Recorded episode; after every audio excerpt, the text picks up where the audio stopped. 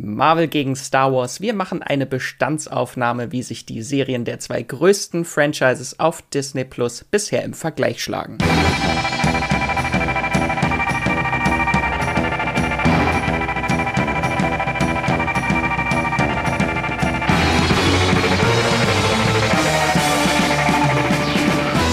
Hallo und herzlich willkommen zu einer neuen Folge vom Streamgestöber, eurem Moviepilot Podcast, wo wir über alle Serien und äh, Filme da draußen im Streaming-Kosmos sprechen. Und heute sprechen wir über zwei sehr große Serien-Franchises, und zwar Marvel und Star Wars. Und äh, dafür habe ich mir einen ganz tollen Gast zur Seite geholt, und zwar unseren Marvel- und vor allem Star Wars-Spezialisten Matthias. Hallo. Hallo. Ja, Marvel und Star Wars, zwei der größten Franchises von Disney Plus, für die auf Disney Plus jeweils vor einiger Zeit ein neues Zeitalter begonnen hat, kann man ja schon sagen. Äh, und zwar mit Serien, die exklusiv für Disney Plus, dem Streamingdienst für alles äh, Disney produziert werden. Und vor genau einem Jahr hat die neue Marvel-Serien-Ära begonnen. Es ist äh, unglaublich, dass das schon ein Jahr her ist, als WandaVision begonnen hat als erste MCU-Serien. Star Wars hat noch einiges an Vorsprung und das nehmen wir heute zum Anlass, um eine kleine Bestandsaufnahme zu machen äh, und die beiden Serien-Franchises einmal so grob zu vergleichen. Was haben sie gemeinsam? Was unterscheidet sie? Und äh, wer hat die besseren Serien? Haha. Äh, aber natürlich wird das kein hartes Battle, äh, bei dem wir einen klaren Sieger bestimmen wollen, sondern ein fluffiger Vergleich und äh, Blick auf die zwei dominierendsten Serienfranchises gerade äh, und was so ihre jeweiligen Stärken und Schwächen sind für uns. Äh, und bevor es gleich losgeht, hier noch ein kleiner Hinweis in eigener Sache, wie ihr bestimmt schon mitbekommen habt. Äh, wenn ihr Streamgestöber verfolgt, wovon ich jetzt mal ausgehe, haben wir eine spannende Werbekooperation mit Magenta TV, dem TV- und Streaming-Angebot der Telekom. Das heißt für euch, wir stellen euch wöchentlich in einer kleinen Extra-Rubrik Serien-Highlights, Geheimtipps, Entdeckungen äh, vor, die wir im riesigen Streaming-Angebot der Magenta TV Megathek entdeckt haben und ihr nicht verpassen solltet. Und den Magenta TV Must-Watch der Woche gibt es später in dieser Folge zu hören. Und vor bedanken wir uns schon mal herzlich bei unserem Kooperationspartner bei Magenta TV. So, und dann starten wir auch schon einfach direkt ins Hauptthema. Wir haben sehr viel heute zu besprechen über Marvel und Star Wars. Vielleicht vorweg so ein kleiner Spoiler-Hinweis mal. Ähm, also wenn wir über zum Beispiel Cameos, Bösewichtinnen reden, äh, lässt es sich, glaube ich, nicht äh, vermeiden, dass es auch zu Spoilern kommen wird. Deswegen hier einfach mal eine kleine Spoilerwarnung. Äh, aber ihr müsst äh, auch nicht alle Serien gesehen haben, um uns folgen zu können. Wir versuchen das so snackable und verständlich wie möglich zu erklären. Genau, und wir wollen einmal so Marvel und Star Wars auf verschiedene Schwerpunkte bzw. Kategorien abklopfen. Zwölf sind es an der Zahl, wenn ich mich nicht verzählt habe, mit ein paar Unterkategorien. Und zum Einstieg vielleicht wollen wir mal kurz klären, was uns beiden äh, eigentlich diese beiden Franchises bedeuten, woran unser Fanherz mehr liegt, was vielleicht nicht ganz uninteressant für die nachfolgenden Argumentationen ist. Äh, Matthias, vielleicht möchtest du anfangen. Was, äh, was verbindest du mit äh, Marvel und Star Wars? wow, das ist ja eine, eine kleine Frage zum Einstieg, die ich jetzt in den nächsten 654 Minuten in einem sehr langen Ich sag dann irgendwann Stopp und dann ist vorbei. oh je, erklären werde. Nein, ich halte es ganz kurz. Ich liebe Star Wars über alles. Ich bin groß geworden in einer Mischung aus Prequels und äh, den Originalfilm und habe auch die Sequels, als sie jetzt in den vergangenen Jahren in die Kinos kamen, verschlungen und geliebt. Ich äh, wirklich vergöttere alles, was von Star Wars auf der großen Leinwand passiert ist, bin aber immer sehr skeptisch gewesen, was die Animationsserien anging. Mein Einstieg in The Clone Wars ist eher suboptimal verlaufen. Das ist erst eine Serie gewesen, die ich im Lauf der Jahre ja richtig zu schätzen gelernt habe. Das hat ein paar Anläufe gebraucht und ja, ich weiß gar nicht, ob ich jetzt noch so viel mehr vorwegnehmen soll. Wie sieht es denn bei dir aus? Äh, also ich auch Star Wars als Kind mit den Prequels tatsächlich, äh, es waren meine ersten Berührungspunkte mit äh, Star Wars, äh, habe ich auch geliebt. Aber ich muss sagen, ich bin auch eher der Casual Star Wars Fan. Also ich stecke jetzt nicht so riesig in der Lore mit äh, Comics und äh, Romanen und so. äh, da hängt mein Herz, mein Fanherz, glaube ich, doch ein bisschen mehr an Marvel, was auch so meine große Kindheitsliebe ist. Äh, mit Spider-Man war mein erster großer Superheldenfilm im Kino äh, und ich bin sehr in Marvel investiert, emotional. Äh, ich lese viele Comics, ich stöbere gern, liebend gerne durch Marvel-Wikis und Reddit-Foren. also das macht mir einfach unglaublich viel Spaß, da viel Spekulation und äh, Leaks zu lesen und äh, Theorien sich zu entspinnen, was da passiert in den Serien und Filmen. Ähm, aber ich muss sagen, bei Lego äh, habe ich auf jeden Fall mehr Star Wars-Content zu Hause. das ist eindeutig das bessere Merchandise. Ja, also Lego hat mich in meiner Kindheit, Lego Star Wars, sowohl die Spielzeuge als auch dann die Videospiele, äh, haben mich sehr lange begleitet. Ähm, bei Marvel muss ich auch gestehen, Spider-Man ist da so mein Einstieg gewesen. Die X-Men-Filme natürlich, Hulk und äh, das MCU habe ich natürlich auch ab der Geburtsstunde, ab dem 1. Mai 2008 Iron Man, habe ich das alles mitgekriegt. Müsste ich mich aber vor dem äh, Tor des Himmels oder der Hölle entscheiden, für welches Franchise ich äh, äh, mich für immer äh, verpflichte, dann würde vermutlich, würde ich nicht mal eine Sekunde überlegen und Star Wars wählen. Dann sind die Fronten hiermit schon mal geklärt. Äh, also wird es doch ein großes Battle. oh nein. Nein, wir sind ganz mhm. lieb. Äh, vielleicht, weil wir ja eben, äh, weil ich schon gesagt hatte, dass wir so über die neuen Disney Plus Ehren sprechen wollen. Wir wollen jetzt nicht über die Gesamtfranchises von Marvel und Star Wars äh, sprechen, sondern nur über diese neue Serienära auf Disney Plus. Vielleicht, Matthias, möchtest du einmal ganz kurz Kontext geben, was das für Star Wars bedeutet, diese neue Ära? Was, was war davor und was ist dann so der Bruch? Ja, also diese Ära Disney Plus Star Wars, die beginnt im Dezember oder November 2019, also gerade da, wo The Rise of Skywalker in die Kinos kommt, der Aufstieg Skywalkers, also der letzte große Star Wars-Film, den wir bisher gesehen haben und auch den Abschluss der Skywalker-Saga. Sprich, im Kino geht was ganz Großes von Star Wars zu Ende und in dem Moment startet auf Disney Plus The Mandalorian, die allererste Live-Action-Serie im Star Wars-Universum und das ist deswegen was Besonderes, weil selbst George Lucas das schon äh, in den 2000ern versucht hat, so ein Projekt auf die Beine zu stellen, aber daran gescheitert ist, weil es zu groß war, zu komplex war, zu teuer war, weil die Technologie doch noch nicht so weit mitgegangen ist. Und deswegen gab es lange Zeit eben nur Star Wars Animationsserien wie The Clone Wars und Star Wars Rebels. Und The Mandalorian hat es dann geschafft, also es fühlt sich fast wie ein Quantensprung für das Franchise an, den, den Realcharakter von den Kinofilmen das äh, in Serienform zu präsentieren. Und deswegen ist das ein, ein wichtiger Moment, nicht nur für Disney Plus als Streaming-Anbieter. The Mandalorian war die erste große Originalserie, glaube ich, die sie da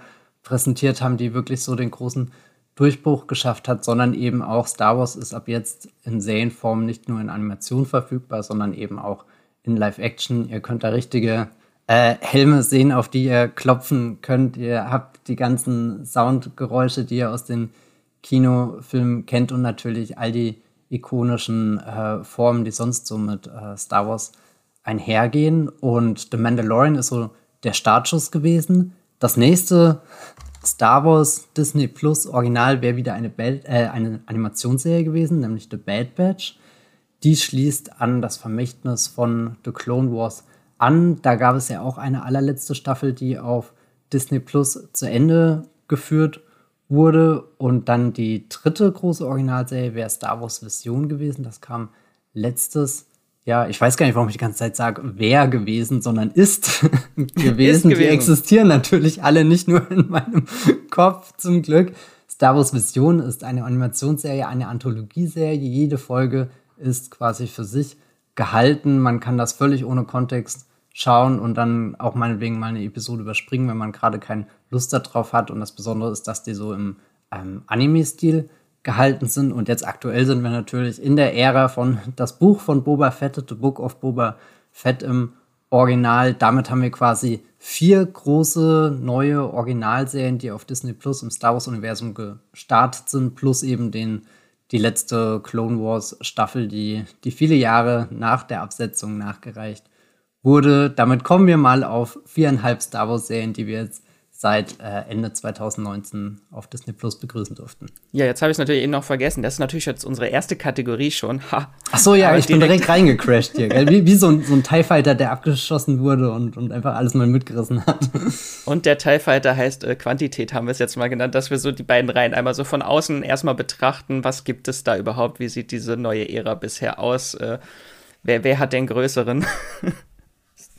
ähm, genau, ich kann ja mal kurz zu Marvel übergehen. Da ist im Januar 2021 die neue MCU-Serienära gestartet. Ähm, also vorher gab es ja schon unglaublich viele Marvel-Serien, vor allem in den 90ern gab es extrem viele Animationsserien und dann gab es auch diesen Ableger Marvel Television, die haben extrem viel produziert, wie Agents of Shield, Agent Carter, Inhumans äh, und die ganzen Netflix Defenders-Serien mit Daredevil und Co.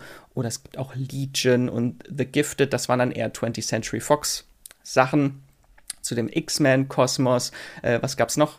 Äh, Cloak and Dagger, Runaways. Also es gab ganz viele Marvel-Serien äh, und das Ganze wurde eigentlich dann eingestampft. Marvel Television, Television wurde eingestampft, weil Marvel Studios jetzt äh, auch die Serien unter die Fittiche genommen hat, um sie ins MCU zu integrieren. Und das Ganze passiert dann auf Disney Plus mit Serien, die eng mit den Filmen verknüpft sind. Ähm, und da ist dann mit WandaVision die erste große MCU-Serie dann auch gestartet im Januar 2021. Und seitdem äh, feuert äh, Disney Plus äh, aus allen Rohren. Danach kam dann äh, Falcon and the Winter Soldier, äh, Loki äh, What If, eine Animationsserie, die man vielleicht so ein bisschen jetzt in Klammern setzen kann, äh, weil sie jetzt nicht zu den Live-Action-Serien gehört. Und dann gab es jetzt noch im Dezember 2021 Hawkeye, eine fluffige Weihnachts-Action-Comedy. ähm, genau, und jetzt startet, haben wir gerade erst erfahren, äh, demnächst auch die nächste Marvel-Serie am 30. März. Äh, Moon Knight ähm, und es gibt natürlich auch noch, äh, es gab noch so ein paar Ausläufer von dieser Marvel Television Ära, die schon in Entwicklung waren. Das waren vor allem auch Animationsserien wie Modoc, so eine Stop-Motion-Animationsserie oder Hitmonkey, äh, eine Zeichentrickserie, aber auch Hellstrom, das war so eine Horror-Supernatural-mäßige Serie. Äh, die waren alle für Hulu produziert, deswegen habe ich es jetzt mal hier auch nicht mit in diese Ära reingezogen, obwohl sie danach äh, auch gestartet sind auf Disney Plus, in Deutschland zumindest. Ähm, aber das war so, so ein Deal mit Hulu, wo da noch eigene Serien und eigene Mini-Cinematic Universes eigentlich äh, gestartet werden sollten, die dann aber auch alle eingestampft wurden. Und damit kommen wir jetzt äh, bei Marvel, sind wir aktuell bei 1, 2, 3, 4 Live-Action-Serien und einer Animationsserie. Würde ich sagen, äh, Star Wars, wenn man jetzt die Staffeln zählt, äh, hat äh, Star Wars, glaube ich, noch äh, ein bisschen mehr Content aktuell. Ja, wir hatten ja zwei Mandalorian-Staffeln. Man muss aber auch gestehen, und oh Gott, ich übergebe dir gerade den Punkt fast schon freiwillig, Max, dass obwohl Star Wars ja mit riesengroßem Vorsprung schon gestartet ist, Ende 2019, hat Marvel im letzten Jahr sich mächtig ins Zeug gelegt und eigentlich gut im Windschatten auf die Überholspur und jetzt schon ein bisschen die Nase vorn, oder?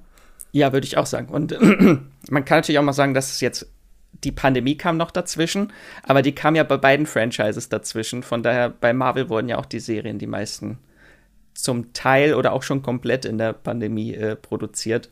Da waren sie, glaube ich, schneller. Also es ist ein, ein, ein knappes Rennen, aber ich befürchte, wenn wir jetzt noch ein paar Monate abwarten, wird Marvel sehr eindeutig die Führung übernehmen. Allein wenn wir zu einem späteren Punkt auch darauf gucken, was in beiden Franchises noch geplant ist. Da sieht es bei Star Wars stattlich aus, aber bei Marvel, oh mein Gott. da können wir auch später noch drüber reden, äh, ob auf Quantität und auch auf Qualität gesetzt wird bei beiden. Ähm, aber dann starten wir jetzt mal mit der zweiten Kategorie. Äh, und zwar haben wir da aufgeschrieben Zugänglichkeit. Äh, bevor wir jetzt so richtig einsteigen in die einzelnen äh, Sachen, äh, auch noch mal ein bisschen von außen betrachtet, was, wie fühlen sich diese Serien an? Äh, sind sie für sich alleinstehend? Kann man diese Geschichten, die dort erzählt werden, verstehen, ohne jetzt 20 Kinofilme, über 20 Kinofilme bei Marvel gesehen zu haben oder bei Star Wars neun Filme vorher gesehen zu haben und gefühlt 500 Folgen Clone Wars. Ähm, vielleicht können wir da mal kurz drüber sprechen. Matthias, wie empfindest du das? Für mich ist es natürlich schwer, weil ich als Fan sowieso tief drinne stecke in dieser ganzen Welt und daher bin ich quasi von einem Star Wars Projekt in das nächste einfach hineingerutscht. Wenn ich jetzt mal einen Schritt zurücktrete, würde ich sagen, The Mandalorian hat das geschickt gewählt, ähm, nämlich die, das Gefühl, das die Serie ausstrahlt, schließt sehr an das Gefühl der Originaltrilogie an. Das ist auch das Gefühl, was die Sequel-Trilogie in den letzten Jahren versucht hat nachzustellen. Und man muss erstmal wenig wissen, weil, weil The Mandalorian dir so Stück für Stück Informationen gibt. Zuerst hast du diesen namenlosen Kopfgeldjäger, irgendwann bekommt er einen Namen, irgendwann bekommt er ein Gesicht. Äh, man findet heraus, was ihn wirklich bewegt. Es gibt natürlich die Begegnung mit diesem kleinen, wundervollen grünen Wesen, das das äh, Internet liebevoll Baby Yoda getauft hat. Äh, der kleine Grogu muss hier erwähnt werden. Also das sind alles so Elemente, glaube ich, die auf so einer entfernten Vertrauensbasis irgendwie funktionieren so oder oder du, du gehst kurz in dich hinein und überlegst, naja, was assoziierst du mit Star Wars und das wirst du alles irgendwie in dieser Serie wiederfinden, aber du musst nichts davon konkret benennen, weil die Serie auch sehr einfach strukturiert ist. Also du wirst dich gleich mit so einem mega Prolog überfordert, der dir irgendwas von ganz großen Klonkriegen oder so erzählt, sondern ein ganz langes, langes Reinkommen in die Welt und deswegen würde ich sagen, so auf den ersten Blick bietet sich The Mandalorian sehr gut für alle an, die jetzt einfach mal auf die Disney Plus App geklickt haben und sich gedacht haben, naja, vielleicht wird das mein allererstes Star Wars Abenteuer. Was ich aber jetzt auch gestehen muss, ist, wenn sich das Ganze weiterentwickelt, wird es sehr komplex. Also die zweite Staffel von The Mandalorian hat äh, bewiesen, dass Vorwissen nie verkehrt sein kann, eben weil viele Figuren auftauchen, die in früheren Star Wars-Geschichten und vor allem in den Animationsserien eine entscheidende Rolle gespielt haben. Und da sind wir dann an dem Punkt, wo auch sowas wie ähm, Star Wars The Bad Batch ansetzt, eine Serie, die ja eigentlich nur funktioniert, wenn du dir davor diese ganzen Clone Wars Staffeln angeschaut hast und verstehst, was da alles für ein riesengroßer äh, Körper an Krieg und Politik und weiß nicht, Klonkrieger-Abenteuern dran. Ja, das war auch, ich glaube, bei der großen ersten Folge, wenn man nicht weiß, was die Order 66 ist, ich glaube, dann versteht man nicht, was da überhaupt abgeht. Genau, das ist ein sehr gutes Beispiel. Order 66, das ist in Star Wars Episode 3 die Rache der Sith, quasi der Moment, wo der oberste Kanzler die Macht an sich reißt und sagt, so, genug mit der Republik, ich rufe jetzt das erste galaktische Imperium auf, die Klonarmee äh, wird jetzt quasi für mich alle Jedi töten, vernichten und äh, damit bin ich ja unbesiegbar. Und das sind dann so, so Schlüsselmomente, wo die, äh, wo es nicht schaden kann, sich einfach mit der Star Wars-Geschichte gut auszukennen. Also du, du merkst gerade so, so, ich hadere ein bisschen, ich bin im Zwiespalt. Ich sag, Mandalorian hat gut reingeführt, aber später wurde es dann ein bisschen komplexer und jetzt auch die Boba Fett-Serie nimmt ja viele Bezüge zu anderen Ereignissen, die schon irgendwo auf der Star Wars Timeline passiert sind. Ich würde trotzdem noch mal hier gerne Star Wars Vision erwähnen, weil das ist, glaube ich, eine Serie, wenn man sich da äußerlich nicht an dem Stil ähm, stößt, also so für alle, die irgendwie empfänglich für Anime-Geschichten sind, Anime-Serien, die könnten da einfach reinstolpern und sich einfach so ein kurioses kleines Star Wars-Märchen anhören, was an nichts angeschlossen ist und rein theoretisch trotzdem mit allem zusammenspielen kann. Und die Serie ist auch bewusst so gestaltet, dass sie eher neben dem, dem Headkanon, ähm, also dem Hauptkanon, ähm, erzählt wird da würde ich sagen, haben sie definitiv was Kleines für zwischendurch geschaffen, was sehr losgelöst ist und damit für alle zugänglich ist. Ja, das finde ich auch, finde ich sehr schön ausgedrückt, ähm, erklärt. Ähm, ich würde jetzt bei Marvel noch eine Stufe weitergehen, weil da würde ich eher sagen, da sollte man doch so ein grobes Grundwissen über das Marvel Cinematic Universe mitbringen, weil die Serien schon sehr stark auf Ereignisse und Figuren aufbauen, die man schon aus den Filmfranchise kennt. Und das einfach eine ganz andere emotionale, äh, ein ganz emotionales Baggage bringen sie alle mit, äh, was man, glaube ich, eher versteht, wenn man das schon gesehen hat. Also so zum Beispiel wie äh, Wanda und Vision, da sollte man schon die Geschichte dieser beiden äh, Avengers-Figuren vorher kennen, äh, vor allem um ihren Schmerz zu verstehen, dass ihr groß, ihre große Liebe der, was ist eigentlich sein Android? Oh Gott, nicht, dass ich was Falsches erzähle. Ich glaube ja, äh, Vision äh, von Thanos in Avengers Infinity War getötet wurde, ihm das Herz quasi, ein, äh, ein Infinity-Stein auf seiner Stirn rausgerissen wurde. Ähm, und ich glaube, da sollte man schon ein Grundwissen mitbringen. Bei WandaVision finde ich, ist es aber schon, dass die Serie auch sehr für sich allein stehen kann, weswegen sie, glaube ich, auch so populär war und sehr viele Kritiker auch begeistert hat, weil sie nicht so krass viel Wissen voraussetzt und das auch immer in Flashbacks erklärt wurde, auch noch was zwischen den beiden vorgefallen ist. Aber so zum Beispiel auch Falcon and the Winter Soldier, das baut ja alles sehr auf dem Verschwinden von Captain America auf, der am Ende von Avengers Endgame äh, in der Zeit verschwunden ist und da geht es ja so um dieses ganze Erbe, was vor, fortgetragen wird, um die Macht, die hinter diesem Star-Spangled Banner-Schild steht. Und das als für sich allein genommen, weiß ich nicht, ob die Serie dann so gut funktionieren würde. Weil sie auch sehr viele Aspekte hat, die jetzt nicht für sich alleinstehend äh, funktionieren. Aber da kommen wir später noch dazu. Äh, und das gleiche auch bei Loki. Loki, finde ich schon, kann man auch für sich alleine, man muss nur so grob einfach popkulturell wissen, wer ist Loki, weil hier wird uns ja ein alternativer neuer Loki vorgestellt und die ganze Backstory, äh, die es in den Filmen gab, äh, wird ja auch abgespielt auf einer Leinwand in der Serie in den ersten Folgen. Das finde ich funktioniert auch schon recht alleinstehend, aber sowas wie diese Animationsserie What If, äh, die baut ja komplett darauf auf, was du aus dem MCU, aus den Filmen kennst und da wird es in einen neuen Kontext, in eine alternative Realität äh, verfrachtet. Und das funktioniert, glaube ich, nicht, wenn man es für sich alleinstehend einfach nur sieht. Also bei den Marvel-Serien finde ich schon, sie haben immer so eine eigene Geschichte mit einem Anfang und einem Ende. Vor allem Hawkeye, das funktioniert, glaube ich, auch super alleinstehend. Aber um die ganzen Figuren richtig zu verstehen, sollte man schon mehr darüber wissen, über diese Welt. Ich habe das Gefühl, bei beiden Franchises steht mit diesem Übergang zu Disney Plus und äh, dem ganzen Serienuniversum auch wirklich dieser, dieser Vermächtnisgedanke im Vordergrund. Also gerade in Phase 4 von Marvel geht es ja viel darum, die, die erste Garde der Avengers verabschiedet sich nach und nach. Wer könnte da in die Fußstapfen treten? Und eben Hawkeye, WandaVision und äh, äh, Falcon and the Winter Soldier. Also da, das macht auch für mich fast die, die anderen Sachen, die davor kamen, noch besser, dadurch, dass die jetzt da nochmal so, so einen kritischen und sehr nachdenklichen Blick drauf werfen, mal mehr, mal weniger erfolgreich. Keine Ahnung. Wonder Vision finde ich ist zum Beispiel sehr gut gelungen. Falcon and the Winter Soldier habe ich nach sechs Episoden eher so ein unbefriedigendes Gefühl gehabt. Und im Endeffekt macht Star Wars ja das Gleiche, wenn dann irgendwie Bo-Katan in der zweiten Episode, äh, in der zweiten Episode, sage ich, in der zweiten Staffel von The Mandalorian zurückkehrt, dann dürfte das bei vielen Menschen für ganz große Fragezeichen sorgen. Aber die, die halt wissen, was das Ganze einen Rattenschwanz an Geschichte rund um Mandalore mit sich bringt, für die ist es ja wirklich ein großer Moment, weil da ja auch ganz viel, weiß nicht, Schmerz, Enttäuschung, Niederlagen verarbeitet werden. Sie sind Aber jetzt vielleicht noch mal, um auf das mhm. Wort Zugänglichkeit auch zurückzukommen, ja. äh, ist mir gerade eingefallen, ich wollte jetzt nicht ins Wort fallen, ähm, einmal so Zugänglichkeit, auch wie werden die Geschichten überhaupt erzählt. Von daher finde ich, sind beide aber trotzdem sehr zugänglich, auch wenn sie dieses ganze Hintergrundwissen, das schon von Vorteil ist, wenn du das mitbringst, aber einfach, sie sind nicht unglaublich komplex, die Geschichten. Sie sind schon stimmt, sehr ja. zugänglich in dem Sinne, dass du diese gucken kannst äh, und es eigentlich alles verstehst, was da passiert. Außer vielleicht das Finale von Loki.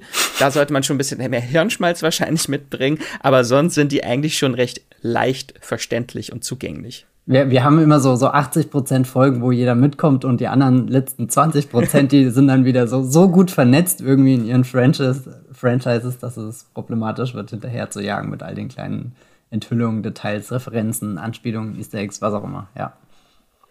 Dann würde ich sagen, springen wir mal zu Kategorie 3 die ich sehr spannend finde, weil ich weiß nicht, wie es bei Star Wars war, aber bei Marvel erinnere ich mich, dass Kevin Feige groß versprochen hat, dass diese neuen Marvel MCU-Serien auf Disney Plus sich anfühlen sollen wie Kino auf äh, dem kleinen Bildschirm zu Hause.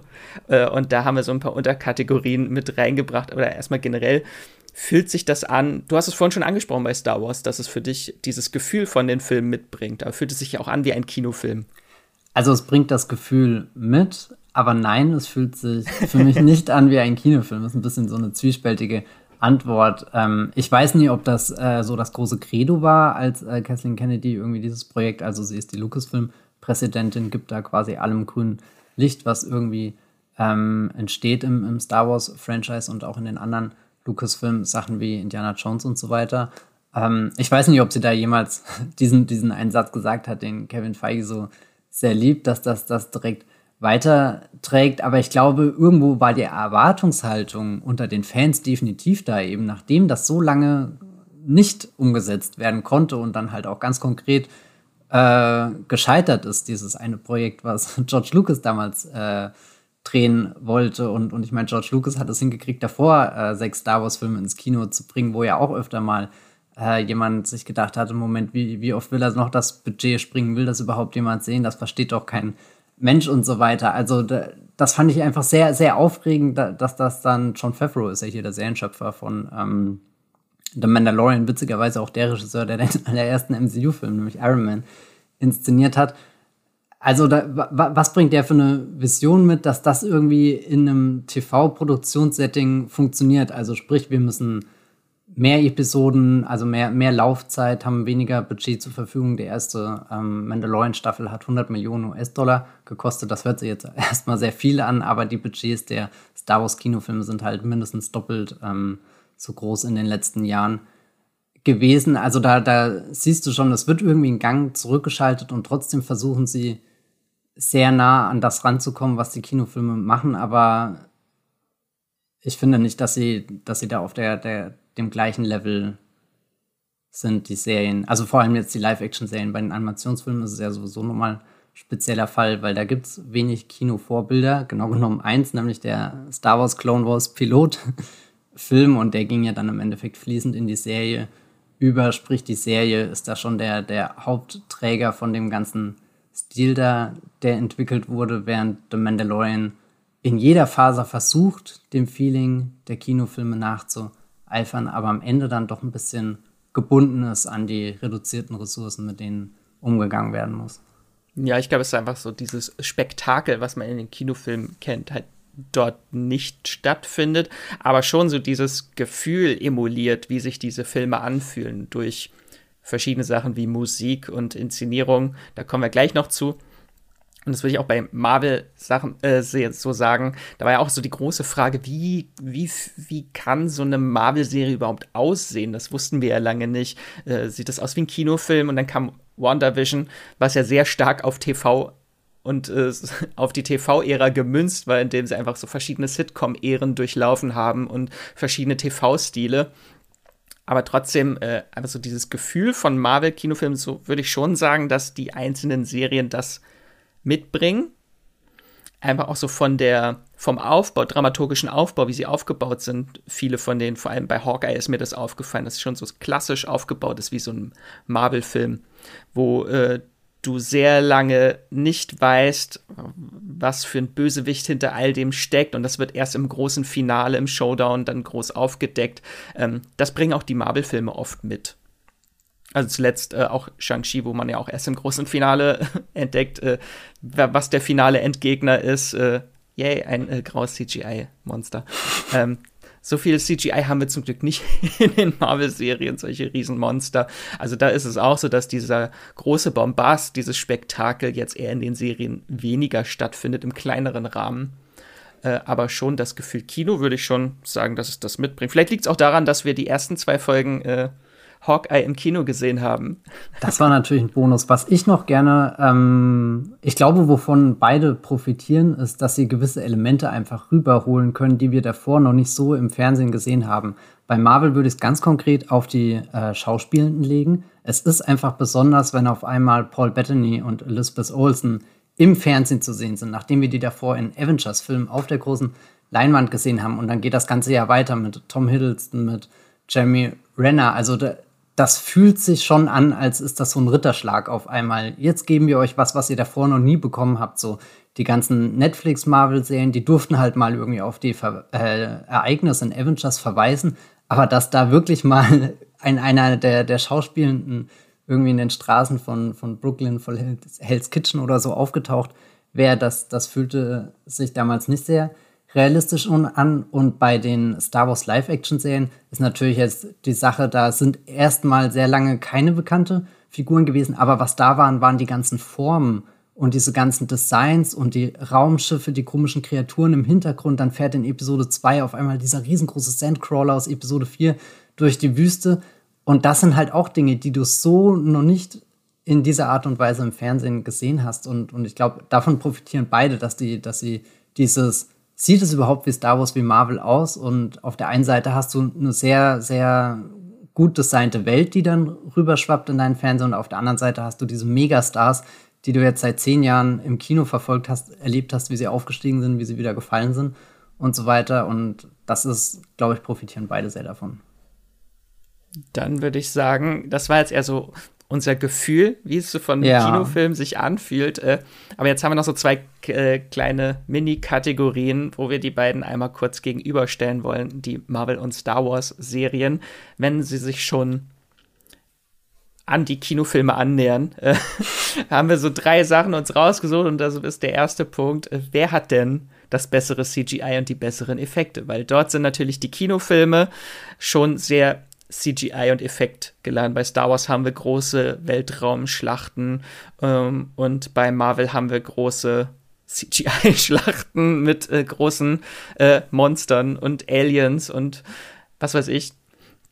Und ähm, da würde ich auch mal mit Marvel den Anfang machen. Ich, also wenn ich jetzt mir beides angucke, äh, würde ich sagen, Marvel hat das schlechtere CGI im Vergleich mit Marvel und Star Wars.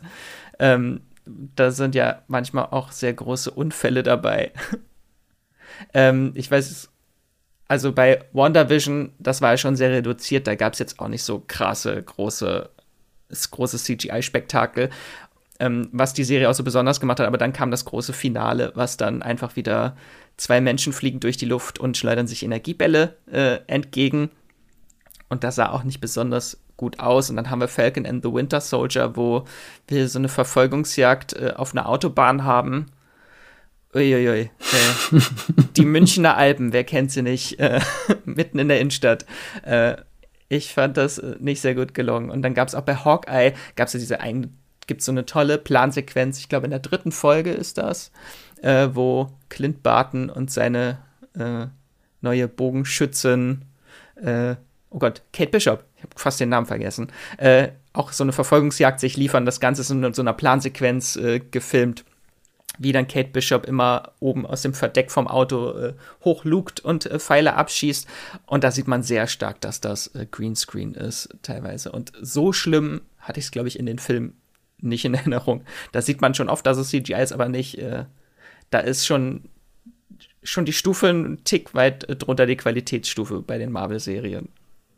Ja, also diesen Punkt nehme ich dankend an. Ich finde, die Star Wars-Serien, die Star Wars Live-Action-Serien sind effekttechnisch den Marvel-Sachen definitiv überlegen und haben vor allem noch das spannende Element mit drin, dass wir hier wieder an so einem, so einem Pion Pioniermoment irgendwie teilhaben können. Also als damals der allererste Star Wars-Film in die Kinos kam, 1977, da war ich natürlich nicht dabei, habe aber natürlich sorgfältig nachgelesen, was damals alles effekttechnisch geleistet wurde, was, was vorher noch nicht wirklich vorstellbar war im Kino oder einfach nicht selbstverständlich war. Und, und Star Wars hat da im Lauf der Jahre wirklich große Dinge geleistet und The Mandalorian hat jetzt eingeführt diese Stagecraft-Technologie.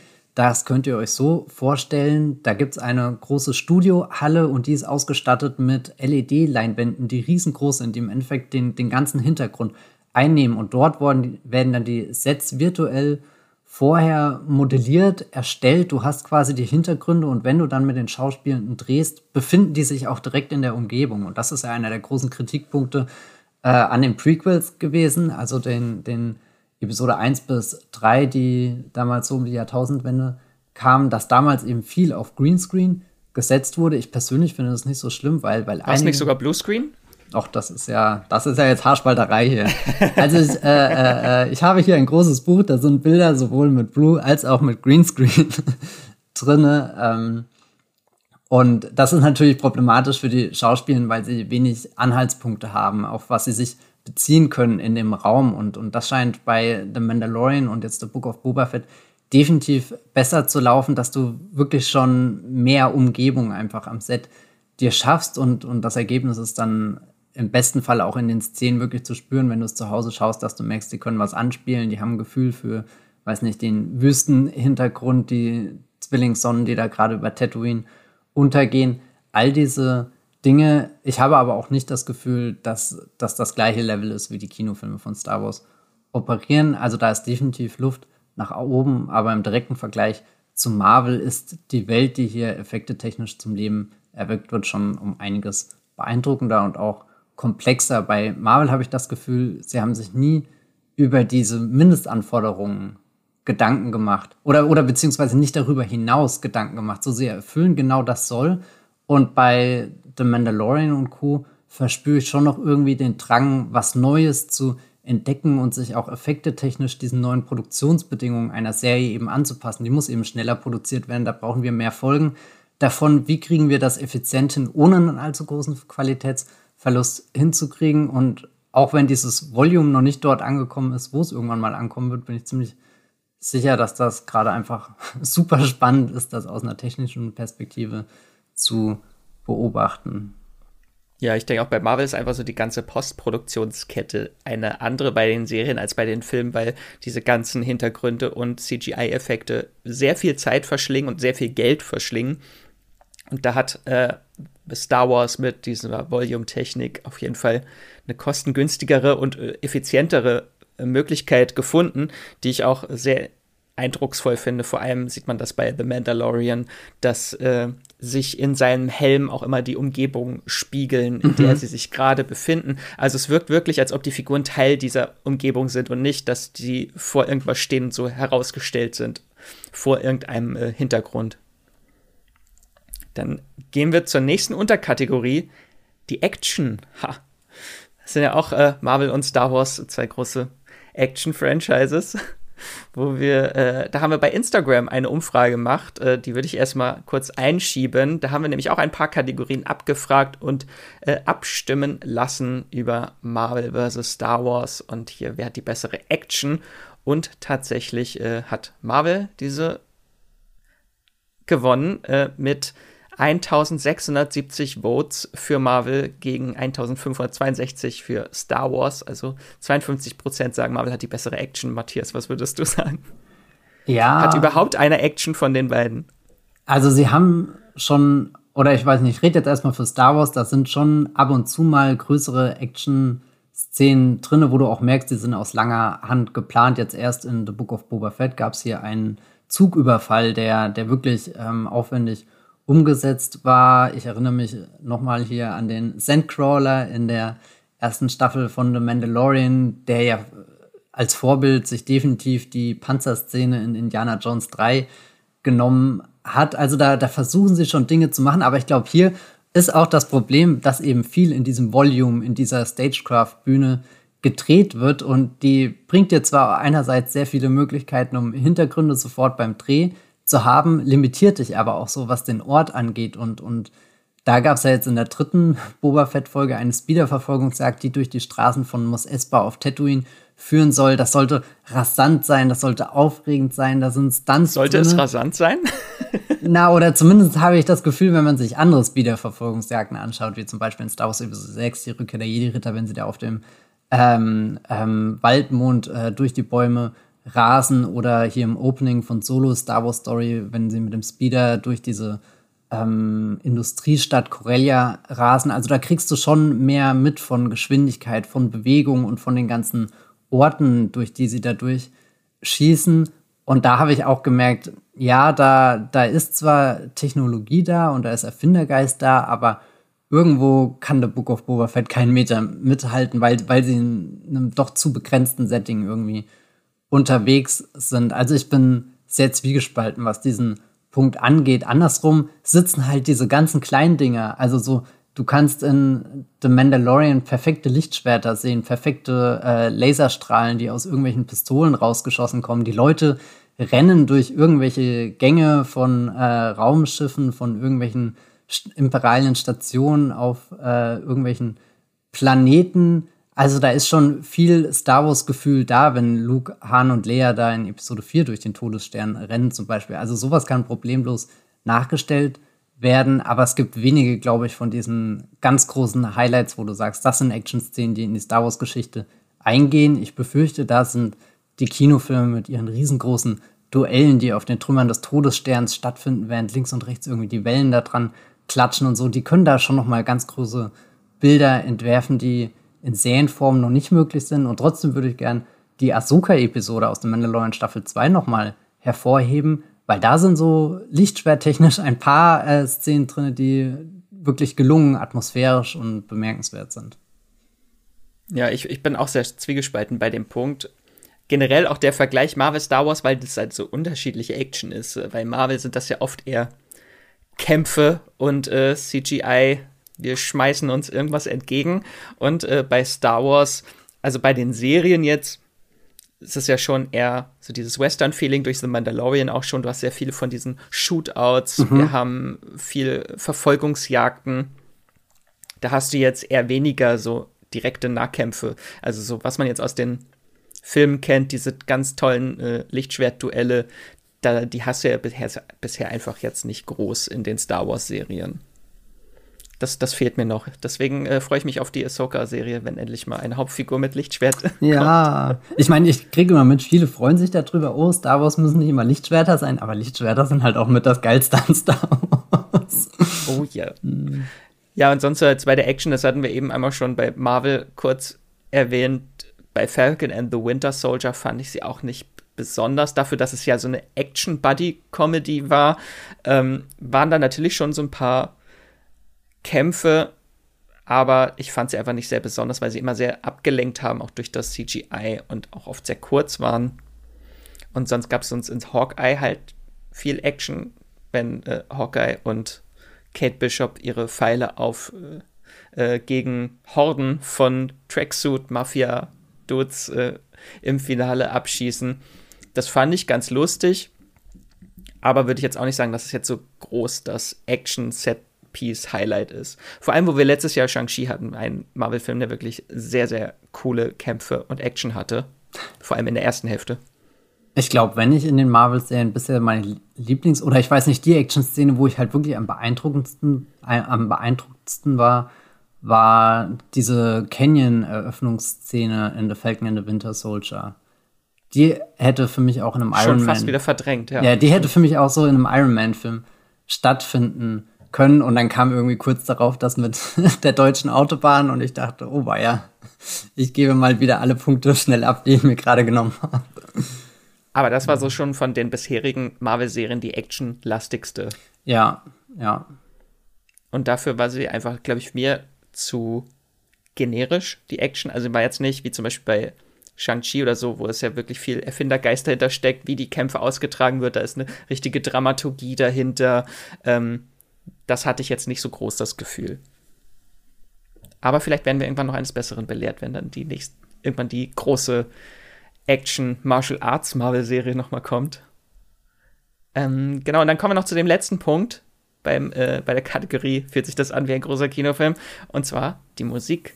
Wer hat die bessere Musik, Matthias? Den, also bei mir ist die, glaube ich, eindeutig. Den Punkt reiße ich einfach mal an mich. Und muss aber auch gleich das Eingeständnis bringen, Star Wars hört sich in Serienform nicht unbedingt so an wie im Kino. Also wir haben ja John Williams hier als den einen großen Komponisten, der alle Skywalker-Saga-Filme komponiert hat, ganz viele ikonische äh, Themen und Motive geschaffen hat, die vermutlich äh, viele von euch da draußen auch äh, in- und auswendig kennen. Und dann wurde natürlich Star Wars im Kino erweitert durch äh, John Pohl, der den Solo-Film geschrieben hat, und Michael Giacchino, der den äh, Rogue One-Film geschrieben hat. Und die standen beide definitiv in der Tradition von dem, was John Williams gemacht hat. Und dann, Achtung, Folge 1, Ludwig Göransson kommt daher, der gerade sehr gefragt ist. Der hat Filme wie Tenet zum Beispiel äh, vor zwei Jahren komponiert und äh, ja, keine Ahnung, was der sonst noch so macht. Black Panther äh, natürlich.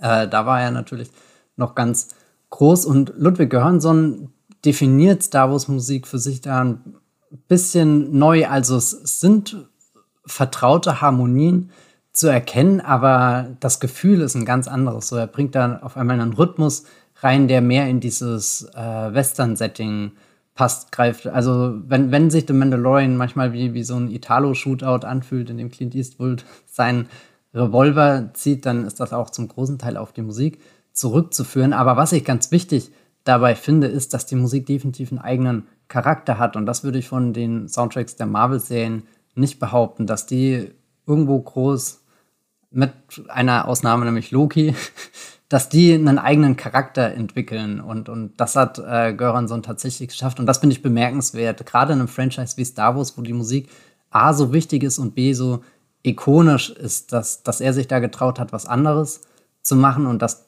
das, was er gemacht hat, dann auch wirklich gelungen ist und sich nicht so wie halt, na gut, er hat es versucht und jetzt ziehen wir mal schnell weiter, sondern äh, auch, dass er wieder engagiert wurde, um das Titelthema der Boba Fett-Serie zu schreiben. Auch wenn er nicht den kompletten Score geschrieben hat, ist er definitiv ein Zeichen dafür, dass die Musik da definitiv jetzt schon ihren Platz im Star Wars-Universum gefunden hat. Ja, den gebe ich auch gerne an dich, den Punkt. Beziehungsweise an Star Wars. äh, einfach weil die Musik äh, von Boba Fett, auch das Intro und äh, The Mandalorian, die Ludwig Göransson Sachen, äh, die überspringe ich nicht. Die höre ich mir von Folge zu Folge immer wieder gerne an, um mich da reinsaugen zu lassen in diese Musik und einfach diese, was so zwei sehr ikonische Klänge schon sind. Und da würde ich sagen, gibt es das beim Marvel eher nicht so, dass du da so ein Leitthema hast, was, wo du dich direkt dran erinnerst. So, wenn du, wenn ich dir jetzt sage Hawkeye, hast du sofort eine Melodie im Kopf, äh, eher außer Weihnachtssongs. Weihnachtssong, außer Weihnachtssongs. Ja. Ähm, das ist, da fügen sie sich schon in die äh, Kinofilme ein, die jetzt auch nie wirklich den sehr einzigartigsten Soundtrack haben mit oder Score, mit, mit Ausnahmen natürlich ähm, Loki äh, von Natalie Holt, der Score, äh, der ist schon wirklich herausragend so von den bisherigen Serien, weil der sehr stimmungsvoll ist, wirklich diese Mut, diese Stimmung, Atmosphäre einfängt, die diese Serie mit dieser Retro-Ästhetik schafft. Ähm, das ist sehr gut, aber sonst ist meistens der Score immer nur so unterstützend bei den Marvel-Serien, würde ich sagen. Einfach äh, um die Szenen, um die Action zu unterstützen, aber jetzt nie wirklich herausragend. Außer bei WandaVision, da jetzt, äh, jetzt nicht unbedingt der Score, aber da wurden ja die ganzen äh, TV-Titelsongs geschrieben von Robert Lopez und Kristen Anderson Lopez, das, das Frozen-Duo. Nenne ich sie jetzt mal. Die haben noch ganz viele andere tolle Sachen gemacht, aber die haben halt wirklich für jede Folge so einen eigenen Intro-Song kreiert und die sind wirklich alle unglaublich toll und natürlich das ikonische Agatha All Along, was später kommt. Äh, das ist der Mega-Ohrwurm. Ja, es sind schon, schon musikalische Highlights da, kann man nichts gegen sagen. Aber trotzdem gebe ich den einfach mal an ja. Star Wars den Punkt. Dann kommen wir zur nächsten Kategorie. Das äh, ist eine etwas kleinere Kategorie. Da haben wir uns mal kurz, wollen wir mal die Erzählweise, wie sich diese beiden Franchises, Serienfranchises, wirklich sehr eindeutig voneinander unterscheiden, in der Erzählweise nämlich.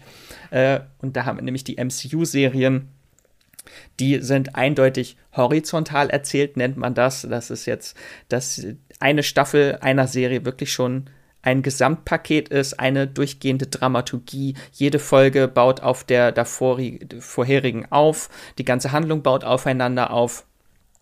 Und äh, da finde ich, hatte so WandaVision mit die schönste Struktur von. Die anderen sind schon sehr wie die Filme auch von der Dramaturgie aufgebaut. Aber WandaVision war da noch mal ein bisschen was anderes, weil die am Anfang natürlich auch durch diese einzelnen Sitcom-Ehren, die sie abarbeitet, so eine eigene Struktur mitgebracht hat. Aber weil sie halt auch als Mystery Box Show so eine Rätselserie, wo sich ein Mysterium immer weiter entspinnt, du von Folge zu Folge mehr erfährst und dann am Ende Antworten erhältst.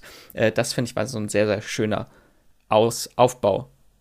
Und äh, bei Star Wars ist es dann eher entgegengesetzt. Matthias, möchtest du da einspringen? Ja, es ist eigentlich richtig interessant, dass jede Star Wars-Serie eher so diesen, diesen episodischen Ansatz wählt. Mandalorian könnte fast eine Monster of the Week-Folge sein. Wir, wir springen da von einem Planeten zum anderen, haben da ganz viele Sidequests, die erledigt werden können. Also Nebenmissionen, die zwar irgendwo in einer großen Handlung zusammenlaufen, aber das spielt sich echt nur im Hintergrund ab. Im Vordergrund ist echt dieses von Woche zu Woche was Neues entdecken, hier mal ein Gaststar, da ein neuer Planet und im Endeffekt macht das The Bad Batch und Star Wars Vision erst recht nicht äh, ganz anders. The Bad Batch steht da in der Tradition von äh, The Clone Wars. Da gab es früher auch schon so Mini-Story-Arcs, die meistens so zwei, drei Episoden lang waren und dann wurde ein neues Kapitel aufgeschlagen und dadurch, dass Star Wars Vision eine Anthologieserie ist, steht sowieso jede Episode für sich.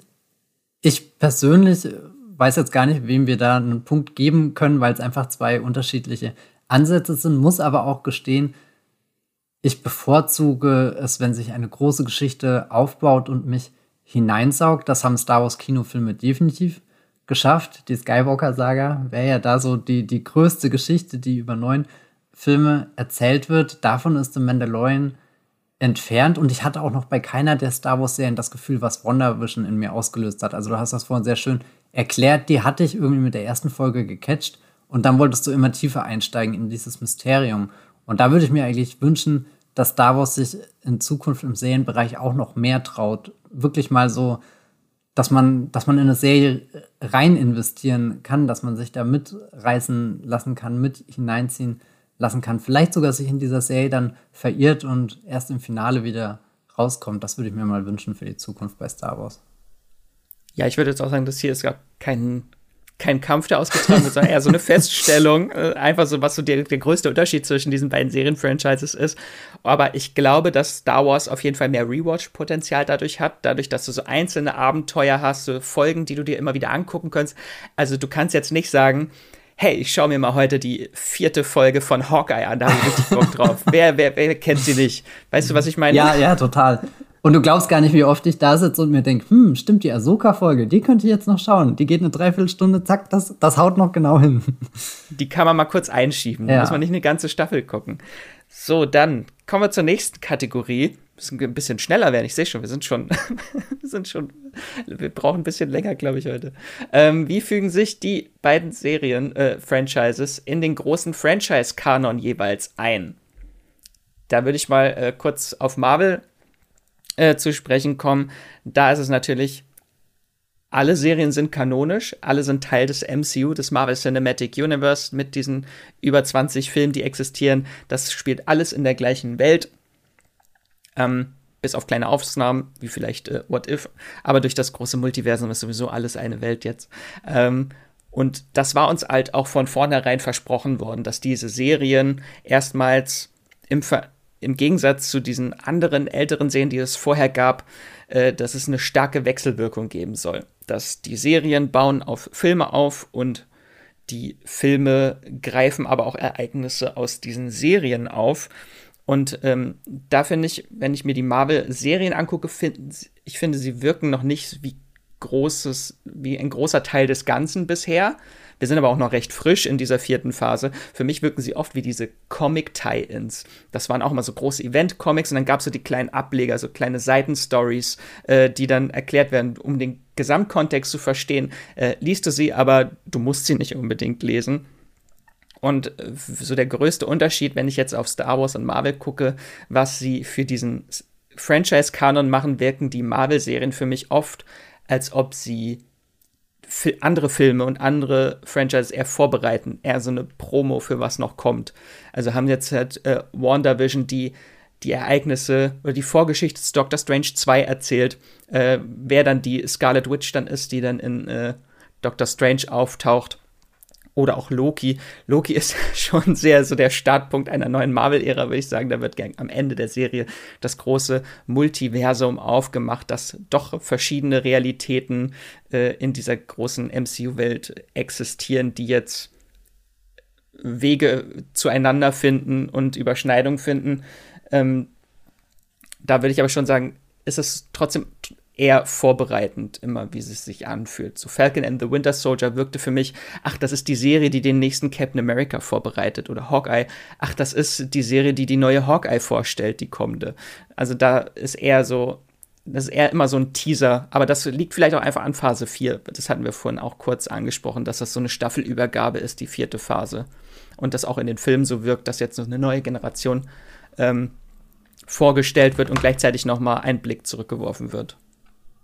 Also bei Star Wars habe ich nicht das Gefühl, dass dieser Vorbereitungscharakter im Vordergrund steht, auch wenn man natürlich sagen muss, dass sowas wie die zweite Staffel von The Mandalorian ganz klar konstruiert war, um Spin-offs wie eben die Ahsoka-Serie zu ermöglichen oder Rangers of the New Republic, was inzwischen schon wieder weg vom Tisch ist. Also da ist schon der Gedanke da, wie, wie können wir Serien schaffen und dann gleichzeitig das Serienuniversum auf Disney Plus weiter aufbauen. Was ich aber viel interessanter finde, ist erstmal, wie viele Bezüge zum äh, Kanon davor hergestellt werden und vor allem, wie viele Dinge auch durch die neuen Star Wars-Serien auf Disney Plus wieder in den Kanon reingeholt werden. Weil es gab ja vor langer Zeit das große Star Wars Expanded Universe. Das wurde dann mit dem Kauf von äh, Lucasfilm durch Disney weggekickt. Da wurde dann gesagt, es gibt jetzt nur noch folgende Dinge, die zum Kanon gehören. Und das waren hauptsächlich die Kinofilme plus eben äh, The Clone Wars und dann auch Star Wars Rebels. Also die fliegen nicht raus. Das ist ja bei, bei Marvel schon ein bisschen anders gewesen, dass, dass WandaVision kam und gesagt hat, so, das ist jetzt erstmal das 9 Plus Ultra, was wir haben. Und mal schauen, ob diese Netflix-Serien überhaupt noch so richtig dazugehören. Zwinker, zwinker.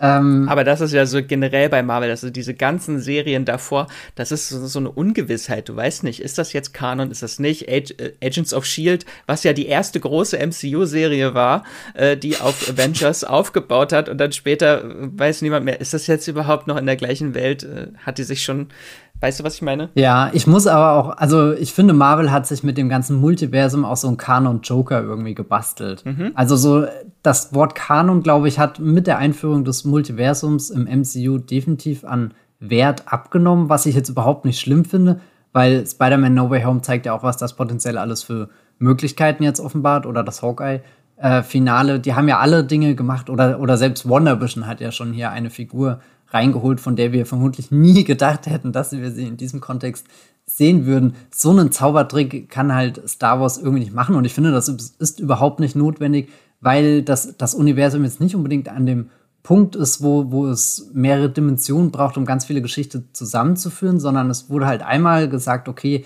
wir machen jetzt so ein, so ein quasi-Reset, äh, machen uns hier neue Grundpfeiler und nach und nach überführen wir all die guten Elemente wieder rüber. Und das hat ja damals schon in Star Wars Rebels angefangen, dass äh, hier so eine Figur wie Thrawn, die ja total beliebt im Expanded Universe war, dass die langsam wieder in den Kanon eingegliedert wurden. Und das machen jetzt die Star Wars Disney Plus Serien auch stückweise. Mal sind das wirklich so Dinge, die vermutlich keiner ähm, jemals bemerken würde, der sich nicht eingehend mit der Star Wars Geschichte beschäftigt hat. Ein schönes Beispiel dafür ist in der zweiten Folge von The Book of Boba Fett, äh, da tauchen Kami und Fixer auf. Das sind zwei Figuren, äh, zwei Jugendfreunde von Luke auf Tatooine. Die hätten damals auch in Episode 4 1977 ins Kino kommen sollen, wurden halt aus dem Film rausgeschnitten. Und dann ist natürlich jetzt erstmal unklar gewesen, existieren die rein theoretisch in dem Star Wars Kanon? Und ja, jetzt wissen wir es, sie existieren definitiv in diesem Star Wars Kanon, sitzen in der Toshi Station, trinken ihre blaue Milch und erfreuen sich ihres Lebens, ähm, da ist schon, schon eine große Verbundenheit zu diesem Kanon-Gedanken da und vor allem auch zu dem, selbst wenn Dinge gerade in, in, der Pending-Schleife sind, wenn unklar ist, was ihr Status ist, früher oder später wird, wird es sicherlich eine Episode geben, die die nochmal kurz thematisiert und sie dann für immer ähm, in die Jedi-Archive einführt. Ich finde es auf jeden Fall bei Star Wars übersichtlicher, auch mit Bezug auf die Serien, die davor kamen, mit The Clone Wars und Rebels. Das ist bei Star Wars alles Kanon. Das ist alles Teil der Geschichten, die existieren, auf die noch aufgebaut wird in Zukunft.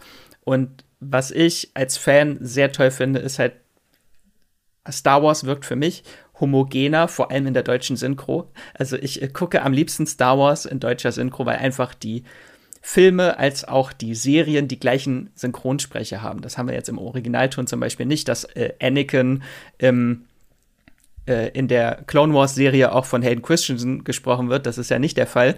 Äh, aber im Deutschen hast du natürlich die gleiche Synchronstimme wie Anakin in den Filmen in Clone Wars. Und das ist einfach so sehr homogen, dass jetzt in der neuen Boba Fett-Serie auch Boba Fett einfach die Stimme von Klonkriegern hat, die wir schon seit zig Jahren kennen.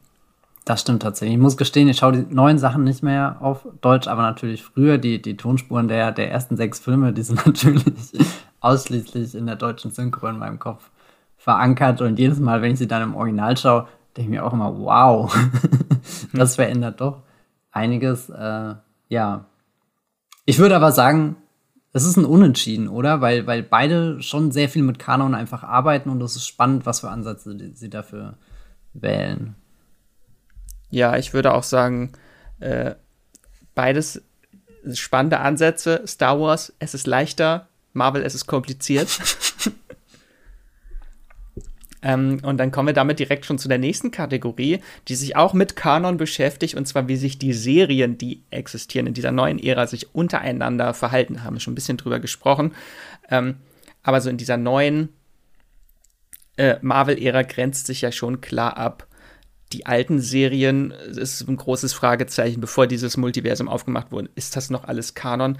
Weiß ich, dass äh, was in der Runaways äh, TV-Serie passiert ist, auch äh, wirklich in der gleichen Welt passiert ist, in der äh, die Scarlet Witch rumfliegt. Ähm, und das finde ich ist für mich, als jemand, der alle Serien auch davon gesehen hat, immer sehr verwirrend, weil vorher gab es schon immer so kleine Bezüge zwischen den ganzen Serien, die jetzt auf Freeform ABC in den USA gelaufen sind, sowas wie Cloak and Dagger und Runaways. Das war auch irgendwie durch kleine Verweise auch mit diesen Netflix-Serien zum Beispiel verbunden und mit Agents of Shield. Das war schon alles auf einem sehr wackeligen Kanongerüst gestellt, aber es war, war, irgendwie verbunden miteinander.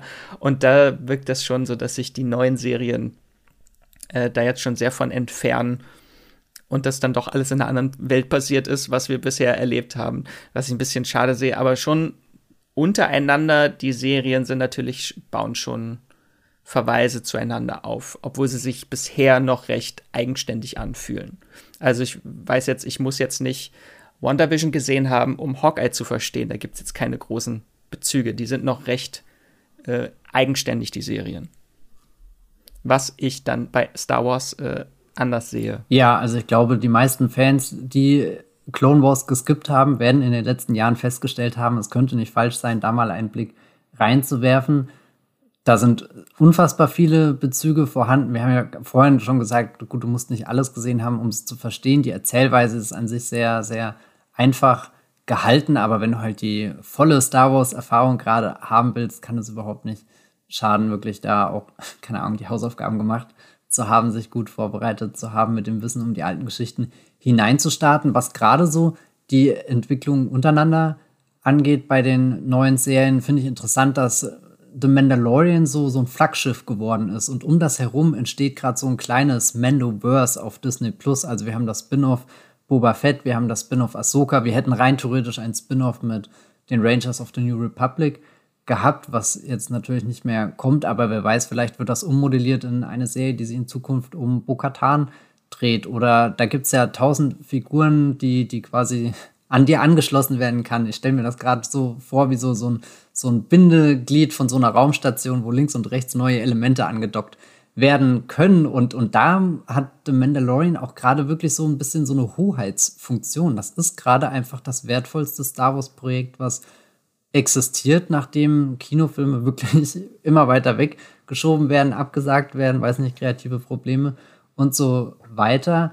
Da da erfindet das Star Wars-Universum für sich gerade schon ein, ein, eine neue Ecke. Und ich bin sehr gespannt, wie in Zukunft sich Serien wie Obi-Wan Kenobi dazu verhalten werden. Der ist ja rein theoretisch auf der Timeline früher angesiedelt als das, all das, was jetzt so in dieser Mendo-Ecke spielt. Aber es wäre natürlich auch möglich, dass die Serien untereinander vernetzt sind. Ich persönlich hoffe, dass sie es nicht übertreiben, weil das ist ja auch irgendwie der Reiz von sowas wie Rogue One und Solo Star Wars Story gewesen dass die ein bisschen Luft haben zum, zum Atmen und nicht direkt unter dem, dem Druck der, der großen Skywalker-Saga stehen. Die überschneiden sich zwar teilweise und, und crashen im Fall von Rogue One sogar mitten in die Ereignisse von Krieg der Sterne, aber ich finde das eigentlich gut, wenn wir einerseits irgendwo eine riesengroße Geschichte haben, die erzählt wird, aber andererseits auch viele Seiteneinblicke in diese weit entfernte Galaxis bekommen. Und da hätte ich nichts dagegen, wenn dieses Mandoverse sehr zusammenhängend gebastelt wird, aber wenn dann sowas wie Obi-Wan Kenobi ein bisschen außerhalb von dem steht und sich halt wirklich auf Obi-Wan fokussiert, das ist ja das Highlight. Also wenn, wenn Ewan McGregor zurückkehrt, dann will ich eigentlich gar nicht wissen, ob er schon mal Pietro Pascal getroffen hat oder so. Das ist mir eigentlich wurscht. so, da, da, da hoffe ich, dass sie nicht in die Falle tappen und es zu Cinematic Universe gestalten. Also alles muss zusammenhängen, alles muss ineinander übergehen, überall müssen Querverweise drin sein. Ich finde, da ist das Star Wars-Universum so reich, dass man sich da auch andere Ecken aussuchen kann, um sich auszutoben. Aber man schon sagen müssen, dass natürlich schon, die Serien sind alle untereinander verknüpft. Ja, klar, also es ist, du hast keine also Widersprüche oder so drin zum Beispiel. Das ist. Ja, ja, aber wenn du auch so manche Charakter-Arcs dir anguckst, musst du theoretisch schon mehrere Serien sehen. Wenn du die Geschichte von Ahsoka Tano dir angucken möchtest, dann musst du Star Wars Clone Wars sehen. Du musst eine Folge Mandalorian gucken und dann später die Ahsoka Live-Action-Serie. Also so verschiedene Charaktere tauchen überall immer mal wieder auf. So Fennec Shand, die jetzt aus ähm, The Mandalorian und jetzt das Buch von Boba Fett äh, taucht auch in dieser Animationsserie The Bad Batch auf.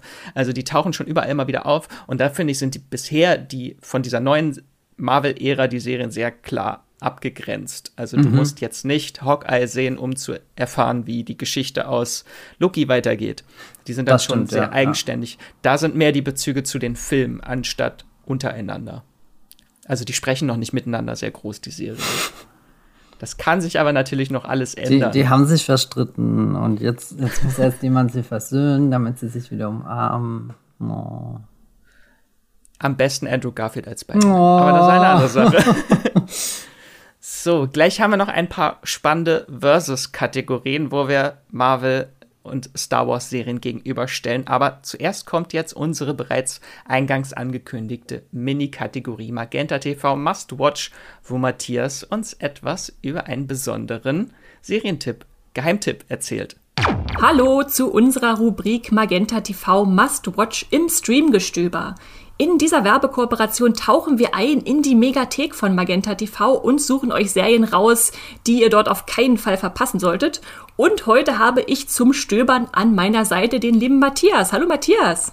Hallo Esther. Matthias, du hast uns für diese kühle, dunkle Jahreszeit etwas Aufheiterndes mitgebracht, was hoffentlich gute Laune verbreitet und was so die Liebe sogar schon im Titel trägt, äh, nämlich Love Nina. Kannst du uns mal grob einordnen, was das ist? Genau, Love Nina, das ist eine kleine süße Serie, die habe ich 2016 auf der Berlinale entdeckt. Da konnte ich tatsächlich die ersten Folgen im Kino schauen. Ausgestrahlt wurde sie dann ganz regulär, aber auf BBC One. Also es ist eine britische Miniserie, die basiert auf dem gleichnamigen Buch der britischen Autorin Nina Stippe und wurde adaptiert von niemand geringeren als Nick Hornby. Und das dürfte so der größte Name sein, den man, glaube ich, in dem Projekt entdecken kann. Hornby ist natürlich bekannt für High Fidelity natürlich, About a Boy oder auch Long Way Down. Die kamen ja auch alle ins Kino. Also viele Geschichten, die einen richtig direkt ähm, im Herz treffen. Und wo ich damals auch sehr gespannt war, war, dass die Episoden von S.J. Clarkson inszeniert wurden. Und das ist so in den letzten zehn Jahren eine der Regisseurinnen gewesen, der man richtig toll beim Aufsteigen zuschauen konnte. Also die hat sehr viel mit HBO und sehr viel mit Netflix zusammengearbeitet, ist also in Serien involviert gewesen wie Game of Thrones, in Vinyl und jetzt aktuell auch hier, oder beziehungsweise läuft ja auch noch aktuell mit der dritten Staffel Succession. Und bei Netflix war sie unter anderem bei Jessica Jones, Defenders, hier diesen Marvel-Serien und natürlich Orange is the New Black an Bord. Also sehr spannende Leute, die da im Hintergrund bei Love Nina zugange waren. Ja, und ich finde es auch faszinierend, wie Nick Hornby sich als Autor sowohl im Drehbuchbereich als auch als äh, Schriftsteller immer betätigt. Spielend leicht äh, springt er da hin und her. Und dann interessiert mich jetzt natürlich vor allem, worum geht es überhaupt in dieser Serie? Du hast uns jetzt schon viel eingeordnet, aber was ist eigentlich die Handlung? Stimmt, also ich glaube, die meisten Menschen werden das ja nicht wegen der Regisseurin schauen, sondern eher, worum geht es hier in äh, Love Nina? Ich meine, der Titel nimmt das schon ein bisschen vorweg. Wir äh, widmen uns hier einer Figur, die heißt Nina, die lebt im England der 80er Jahre, ist jetzt 20 Jahre jung und kennt bisher eher nur, sagen wir mal, die ländlichen Regionen. Und jetzt kommt sie nach London, in diese riesengroße Stadt, ähm, hat da auch schon direkt eine Aufgabe, denn sie kommt als Nanny zu einer Familie und muss sich da dann um die Kinder kümmern, aber es geht um so viel mehr, weil mit, keine Ahnung, 20 Jahren da, keine Ahnung, stolpert das Leben auf einen äh, äh, hinein und, und deswegen wird sie da mit allen möglichen alltäglichen Herausforderungen konfrontiert. Wie kommt sie da in dieser großen Stadt zurecht? Wie lebt sie sich in dieser Familie ein? Gibt es da vielleicht sogar eine kleine Liebesgeschichte, die da um die Ecke winkt? Und dann ist natürlich auch sehr schön, wie die Serie die Nachbarschaft ausleuchtet, in der sie wohnt. Also man bekommt ein richtiges Gefühl für so einen kleinen idyllischen Londoner Straßenzug, der mich jetzt rückblickend oft an die Paddington-Filme erinnert, die in den letzten Jahren im Kino kamen. Also es hat alles eine äh, schöne, viel gut Atmosphäre und was vielleicht auch noch erwähnenswert ist, sie, also Nina, wird gespielt von Faye Marsay. Das ist eine aus Game of Thrones bekannte Schauspielerin. Da war sie als die Wife zu sehen, die hier äh, Arya durch die Gegend gejagt hat. Und wo ich sie auch noch entdeckt habe, war in der ähm, Folge Hated in the Nation. Das ist eine Black Mirror Folge. Da bekommt sie es ja mit einer düsteren Zukunftsvision zu tun. Und das ist natürlich jetzt eine schöne Abwechslung, sie hier mal in so einem etwas heiteren Setting zu erleben. Und die Familie, bei der sie reinkommt, da ist natürlich eine ganz prominente Schauspielerin, Helena Bonham Carter, die spielt nämlich die Mutter und äh, ja, befindet sich mitten in einer Midlife-Crisis und dann begegnen sich diese zwei Frauen, finden viele Gemeinsamkeiten heraus, viele Unterschiede und helfen sich so durch ein paar sehr aufregende äh, Wochen, Monate in ihrem Leben. Nun kennt man ja Helena Bonham Carter vor allem oder sehe ich mal viele als äh, Bellatrix Lestrange in den Harry Potter Filmen. Ist ihre Rolle in äh, Love Nina auch so abgedreht oder ist das schon eher was ganz anderes? Na, es ist, sie, sie schleudert keine Todesflüche durch die Gegend, ähm, aber es ist schon eine, eine passende Helena Bonham Carter Rolle. Also nicht so, ähm, ja, also es ist nicht ganz das Bella, Bellatrix Lestrange Level und es ist auch nicht das Fight Club Level, auf dem sie hier spielt, aber ich glaube, sie ist schon, schon eine Idealbesetzung dazu. Und dadurch, dass du halt außenrum all diese fantastischen Elemente wegnimmst, siehst du mal, was so von Helena Bonham Carter übrig bleibt, wenn sie nicht irgendwie in reichlich ausgestatteten Kulissen oder so spielt, wie in den Tim Burton-Filmen. Also du kannst dich hier als Schauspielerin auch sehr, sehr prägnant wahrnehmen. Das ist eigentlich sehr schön. Mhm, mhm ja, sie ist auch dafür bekannt, dass sie besondere Rollen annimmt und sich da nicht äh, irgendwas aussucht. Was macht denn diese äh, Serie über sie hinaus noch so besonders? Ich meine, das, was mir bei Love Nina am meisten in Erinnerung geblieben ist, ist tatsächlich der Tonfall. Ich habe vorhin schon gesagt, das ist eine, eine viel gut Serie. Ich meine, es gibt auch so ein paar tragische Momente und auch so, so ein paar Dinge, wo, wo du lieber zum Taschentuch greifen willst. Aber insgesamt, wenn ihr wirklich hier im Januar eine, eine Serie sucht, die euch aus der grauen Zeit herausbringt, dann, dann könnte das was, was auf, Aufmunterndes sein, auch irgendwie was Inspirierendes, was Liebenswürdiges, weil am Ende trotz all den Niederlagen, die Nina einstecken muss, definitiv die Hoffnung gewinnt. Und das hat äh, ganz viel Charme, bringt das mit sich, auch sehr schön eingeordnet in, weiß nicht, diesem britischen Londoner Lebensstil, da kommt äh, sehr viel rüber. Sehr schön. Ich glaube, das klingt genau nach der Sache, die ich jetzt gerade brauche in dieser Jahreszeit. Ähm, die ist am 1.1. ganz frisch äh, zu Magenta TV gekommen. Wie viel Zeit muss ich denn mitbringen, wenn ich sie mir ansehen will? Das ist das Beste, gar nicht so viel. Also ich habe eigentlich überhaupt nichts gegen große, lange Serien, in die man richtig eintauchen kann. Aber wenn ihr jetzt eben gerade nicht so viel Zeit habt, dann ist Love Nina vielleicht perfekt, weil wie gesagt, das ist eine Miniserie. Das sind insgesamt fünf Stunden und die gehen knapp äh, jeweils eine halbe Stunde. Also ich glaube, so 27 Minuten ist das, wo sich die Folgen einpendeln. Das heißt, sie ist super snackable, kann man einfach mal hier da eine Folge schauen oder wenn ihr, weiß nicht, an einem Freitagabend Zeit habt, auch das ganze Ding durchbingen. Das äh, klingt hervorragend. Äh, schön mal zum Zwischendurch was Schönes schauen. Dann als letztes noch ein Fazit von dir. Warum muss ich mir die Serie unbedingt ansehen? Na, ich meine, ich habe gerade sehr viel erzählt, glaube ich, warum ich sie mag. Und was mir am meisten gefällt, ist, dass es dieser Geheimtipp geblieben ist. Also es ist nie mhm. groß durchgebrochen, weder in, glaube Großbritannien, als sie damals ausgestrahlt wurde, noch irgendwie in Deutschland, obwohl sie dann jetzt sogar hier im, im Zentrum einer Berlinale-Ausgabe stand. Und ich denke trotzdem immer wieder an diese Serie zurück und frage mich, ja stimmt, warum, warum wurde darüber nie mehr gesprochen, da ja A, die Talente, die involviert sind, äh, doch durchaus große Namen sind und, und B, einfach das so wohltuend ist, sich in dieser kleinen Welt zu verlieren. Ähm, eine sehr liebenswerte, viel gut Serie, würde ich sagen. Sehr schön. Und wenn ihr diesen Geheimtipp jetzt auch für euch entdecken wollt noch, dann könnt ihr jetzt alle Folgen der Serie bei Magenta TV in der Megathek streamen. Magenta TV ist das TV- und Streaming-Angebot der Telekom ob äh, Fernsehen oder als Hub für Streamingdienste wie Netflix, Disney Plus, Amazon Prime Video oder alle relevanten Mediatheken. Da ist das komplette Entertainment-Angebot gebündelt auf einer Plattform zu finden. Und darüber hinaus gibt's große, kostenlose Auswahl an Serien, Filmen, Dokus, Shows, alle auf Abruf in der Megathek zu finden.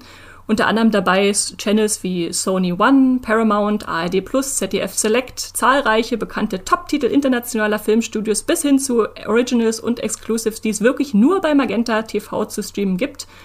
Und selbst wenn ihr keine Telekom-Kunden seid, könnt ihr Magenta TV auch unabhängig davon abonnieren als App oder als Stick oder auch einfach im Browser, flexibel monatlich kündbar. Und wie genau ihr zur Magenta TV Megathek kommt, erfahrt ihr in den Show Notes. Und damit sagen wir jetzt Danke an Magenta TV für diese Werbekooperation. Danke dir, Matthias, für deine Empfehlung, die du uns mitgebracht hast. Und bis zum nächsten Mal. So, dann geht's weiter mit der nächsten Kategorie. Jetzt haben wir so ein paar doch Versus-Kategorien, wo wir doch einen Sieger bestimmen könnten, theoretisch. Mal gucken, ob wir es machen. Ähm, die erste Kategorie heißt, wer hat mehr Abwechslung? Beziehungsweise, wer hat mehr Vielfalt? Marvel oder Star Wars? Und da haben wir auch auf Instagram gefragt. Und das ist das Ergebnis am eindeutigsten äh, zugunsten von Marvel 76 Prozent über 3000 Votes haben gesagt, Marvel-Serien haben mehr Abwechslung oder mehr Vielfalt als Star Wars-Serien. Das waren nur 24 Prozent. Matthias, was sagst du dazu?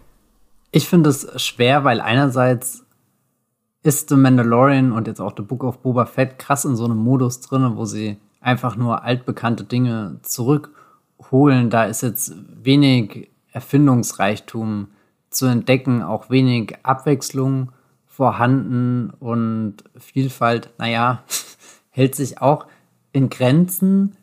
Andersrum muss ich halt sagen, es gab letztes Jahr auch Star Wars Vision und das ist eine Serie, die gezeigt hat, wie viel eigentlich noch in diesem Star Wars Universum möglich ist, wenn man sich nicht nur auf die Rückkehr von bekannten Figuren fokussiert, wenn man einfach mal ganz frei denkt, sogar so frei, dass man anfängt, diese ikonischen Formen, die ich vorhin so betont habe, einfach mal zu verformen und zu schauen, was kommt denn dabei raus, wenn, wenn das nicht alles in, weiß nicht, äh, äh, äh, Stein gemeißelt ist, sondern was ist, wenn ich das eher wie, wie so eine Gummimasse irgendwie kneten kann und, und das fand ich super aufregend, das einfach zu sehen. Das war irgendwie so eine Versicherung mit Star Wars hat gerade so einen Groove gefunden, wo es irgendwie funktionieren kann in diesen Serien und ein wichtiger Teil davon, über den sich Fans gerade unglaublich freuen, ist halt eben die, die, die Rückkehr von bekannten Figuren und diese vielen Gastauftritte, auch wenn vieles da schon einfach auf, auf keine Ahnung, nostalgischen Gefühlen basiert und so weiter. Aber Star Wars Vision war für mich so, so der, der Freiheitsschlag, der mal ein bisschen, ja, nee, der einfach notwendig war, um, um zu zeigen, da, da gibt es wirklich noch viel mehr zu entdecken. Und ich hoffe auch, dass äh, jetzt sowas wie die Ahsoka-Serie da vielleicht ein bisschen auch Abstand gewinnen kann und einfach die Ahsoka-Geschichte weitererzählen kann, anstatt immer wieder mit, mit Rückbezügen aus der Vergangenheit zu kämpfen. Ich glaube, das größte Negativbeispiel wäre für mich irgendwie so der Mittelteil der ersten Staffel von The Bad Batch gewesen, der irgendwann nur noch aus ganz wahllosen Auftritten bestand, die zwar irgendwo kann man sich das schon hin, hin argumentieren, dass das Sinn ergibt, aber da war auch sehr viel äh, Potenzial einfach, das verschenkt wurde. Also ich gebe den Punkt an Marvel. Mein Mini-Plädoyer heißt, das ist zwar alles Teil des MCU, jede einzelne Serie, aber doch sind das alles so kleine erfrischende Experimente mit verschiedenen Genres. Wir haben natürlich diese große Sitcom-Sache in WandaVision, wir haben eine Buddy-Action-Comedy, wir haben einen Weihnachts-Action-Film, wir haben eine Zeitreise-Comedy. Äh, und in What If haben wir auch noch Zombies auch noch mal experimentiert. Also da finde ich, fühlen sich die Marvel-Serien doch sehr unterschiedlich an, auch von den einzelnen Zielgruppen, die sie ansprechen. Wenn man jetzt auch in die Zukunft blickt, da kommt noch eine Teenie-Drama-Serie mit Miss Marvel auf uns zu und Anwaltscomedy kommt auch noch auf uns zu.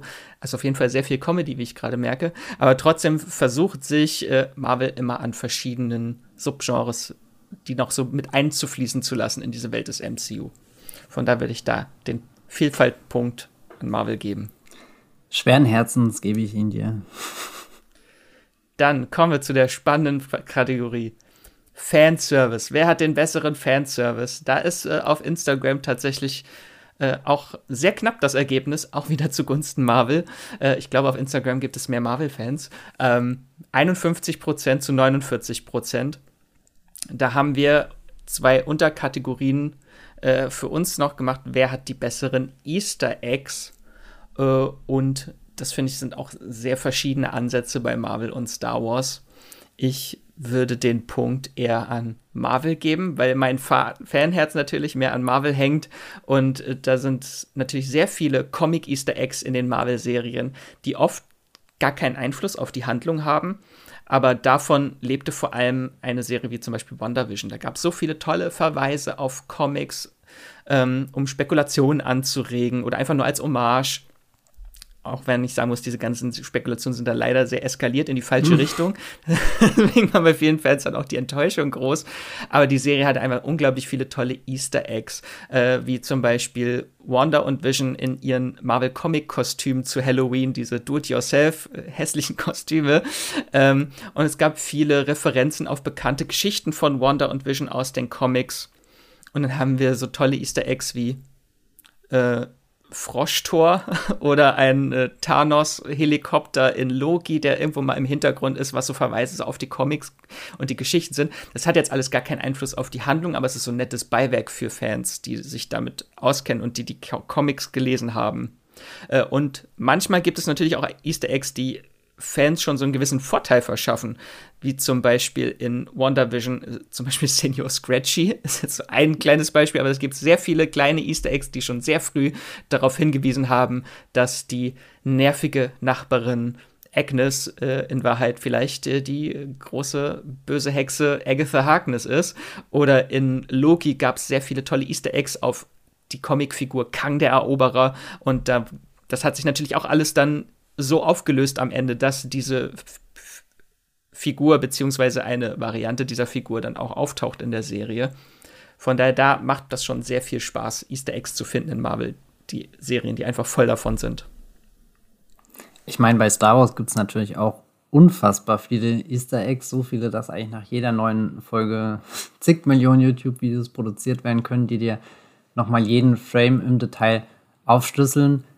Ähm, ich habe da überraschenderweise wenig Leidenschaft dafür, muss ich gestehen. Vielleicht bin ich da auch einfach in den letzten zehn Jahren äh, Popkultur abgestumpft, weil es sowas Obligatorisches geworden ist. Und ich hasse Easter Eggs, die, die penetrant ins Bild gezogen werden. Und deswegen freue ich mich bei äh, jetzt zum Beispiel The Book of Boba Fett eher darüber, wenn, keine Ahnung, 40, 50 Jahre nachdem die äh, Konzeptzeichnungen von Ralph McQuarrie angefertigt wurden, dass jetzt mal endlich eines dieser Bilder irgendwie nachgestellt wird oder so. Das, das finde ich ganz spannend, wenn man da wirklich auch so ein bisschen ähm, Detektivarbeit leisten kann, tief in die Franchise-Geschichte eindringen kann, dann diese Konzeptzeichnungen sieht, sich fragt, okay, wie finden die sich in den alten Star Wars-Filmen wieder oder warum haben sie es damals nicht reingeschafft? Und jetzt siehst du, wie äh, The Book of Boba Fett das aufgreift in einem neuen Kontext, passt der überhaupt noch oder nicht? Oder auch diese ähm, ganz große, gruselige Riesenspinne, beziehungsweise Plural, die ganz vielen kleinen, unheimlichen Alien-Spinnen in der zweiten Staffel von The Mandalorian. Das ist auch so eine Idee, die auf eine Ralph McQuarrie-Zeichnung zurückgegangen ist. Und da, da macht es mir am meisten Spaß, irgendwie mit, mit Easter Eggs zu interagieren, wenn sie auch was mit der ähm, Franchise-Geschichte zu tun haben. Und ich meine, bei Marvel hast du natürlich den Vorteil, du hast ein riesen Comic-Universum, was sowieso schon davor existiert hat. Also, also du hast schon eigentlich eine Bibel, mit der du arbeiten kannst, mit der du, keine Ahnung, Quellen überprüfen kannst. Bei, bei Star Wars sucht man sich das, glaube ich, immer aus verschiedenen Dingen zusammen. Es gibt ja ganz, ganz tolle Bücher, die die Entstehung der, der einzelnen Star Wars-Filme begleiten und, und das, dafür habe ich schon ein, ein Fable, wenn ich davon dann einzelne Elemente drinne entdeckt, wo du dann auch genau merkst, okay, Dave Filoni, John Favreau, die kreativen Köpfe hinter den Serien, die haben das auch gelesen. Die wissen genau, dass das existiert oder eben noch nicht umgesetzt wurde und äh, bringen das dann irgendwo mit rein und ja, keine Ahnung. Easter Eggs sind nett und sehr viele vorhanden. Ich gebe dir aber auch gerne den Punkt, weil das ein Punkt ist, auf den ich überhaupt nicht bestehe. nee, ich glaube, es liegt einfach daran, äh, wessen Franchise man Fan ist. Äh, weil ich als Casual Star Wars-Fan, mir entgehen fast alle Easter Eggs, glaube ich. Von daher äh, ist es, glaube ich, immer das eigene Fanherz spielt damit, äh, an, von, an welchen Easter Eggs man mehr Freude empfindet. Das stimmt. Und dann ist eigentlich das Gute, dass beide Franchises unterschiedliche Sorten von Easter Eggs anbieten, dass du halt nicht immer nur den, den gleichen Easter Egg-Move bekommst, sondern sie auf ganz unterschiedliche Weise herausfinden kannst und dich damit dann weiter auseinandersetzt. Ja, dann kommen wir zum nächsten Punkt. Bester Cameo. So, kurz und knackig. Matthias, wer hat die besseren Cameo-Auftritte, Marvel oder Star Wars? Ich würde schon mal behaupten, Star Wars, das sind in letzter Zeit Figuren zurückgekehrt, wo ich sage einfach nur, wow, ich meine, Luke Skywalker in The Mandalorian Staffel 2 dürfte für viele der Höhepunkt sein. Mir gefallen aber ehrlich gesagt die Cameos besser, die auch richtig in die Handlung integriert sind. Und da sind meine Favoriten oder meine ganz klare Favoritin tatsächlich sogar Bo-Katan. Also ich finde, sie ist bisher die interessanteste Figur, die reincrasht in die Mandalorian-Serie und ich hoffe auch, sie wird in Zukunft weiter rein crashen, weil sie eben eine interessante Geschichte mitbringt, die man super mit dem verbinden kann, was in Mandalorian passiert. Vielleicht zum Kontext ist eine Figur aus The Clone Wars. Yes. Und ich gebe den Punkt, äh, ich glaube auch schweren Herzens an Star Wars. Einfach kein Cameo-Auftritt hat mich so gecatcht wie der von Mark Hamill. Ja, ja. Als CGI-Gesicht. Obwohl Marvel natürlich viele coole äh, Cameos hat. Da ist, glaube ich, der beste, der mir am besten gefallen hat, einfach der von Evan Peters. Weil da einfach so viel Rattenschwanz hinterhängt, dass er eine große Rolle im X-Men-Universum hatte. Und jetzt plötzlich taucht er in dieser Rolle, die er im MCU auch quasi spielt, mit dem gleichen Namen auf. Das hat äh, meinen Kopf explodieren lassen. Leider war es am Ende ein schlechter Scherz. Es war ein Boner-Gag am Ende. Von daher es ist dieser äh, Cameo-Auftritt dann nicht ganz so gelungen. Aber er steht halt so ganz im Zeichen von Sitcom-Gaststars und von daher auch so als äh, Cameo. Das fand ich schon sehr cool. Aber ich gebe den Punkt auch gerne an Star Wars. Dann, nächste Kategorie. Wer hat die besseren Heldinnen? Da haben wir bei Instagram äh, auch gefragt und dort haben 71 Prozent, über 3000 Votes für Marvel gestimmt und nur 29 Prozent für Star Wars. Matthias, wem gibst du den Punkt? Och, ich sage einfach mal, da hat Star Wars auch gute Chancen, weil äh, Din Djarin, also der titelgebende Mandalorianer aus The Mandalorian, ist ja schon eine Nummer geworden und hat seinen eigenen Charakter, ist da hier zum Space Daddy aufgestiegen und zum Space Daddy gehört natürlich auch ein, ein Space Child und das Child, das Kind in The Mandalorian, Baby Yoda, der kleine Grogu, ich glaube, noch, noch, noch kein anderes popkulturelles Ding hat innerhalb von einer Episode so eine ikonische Figur geschaffen, die komplett durchgestartet ist im Internet und alle in ihren Bann gezogen hat. Ähm ich würde aber auch hier aus äh, The Bad Batch Omega erwähnen. Das ist ein kleines ähm, ja, Klonkind.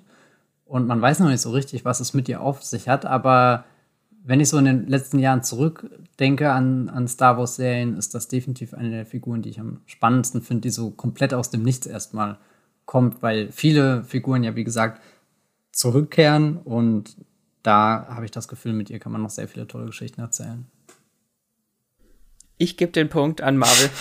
ich, ich nehme jetzt einfach mal den Marvel-Standpunkt ein, äh, weil einfach mit äh, Wanda Maximoff, Loki und äh, Kate Bishop einfach drei unglaublich starke Hauptfiguren in mehreren Marvel-Serien, äh, in den bisherigen Marvel-Serien jetzt schon zu sehen waren. Halt Wanda hat, war sehr komplex angelegt, die diese verschiedenen Phasen der Trauer durchläuft. Wir haben mit ihr mitgefühlt äh, und das hat mich einfach sehr mitgerissen, diese Figur. Die war sehr schön angelegt.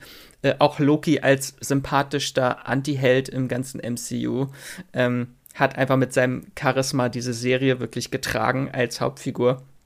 Äh, und Cape Bishop, auch der kleine Hawkeye-Nerd, äh, auch herzallerliebst. Äh, einfach diese Dynamik zwischen ihr und äh, Clint Barton, das hat mir sehr gefallen, das hat die Serie getragen. Ähm, von daher gebe ich den Punkt an Marvel. Gut. Und jetzt kommen wir zum nächsten Punkt, äh, der naheliegend ist wer hat die besseren Schurkinnen? Da ist bei Instagram auch wieder Marvel der Sieger mit äh, 56 Prozent. Diesmal nicht ganz so eindeutig und Star Wars mit 44 Prozent. Matthias.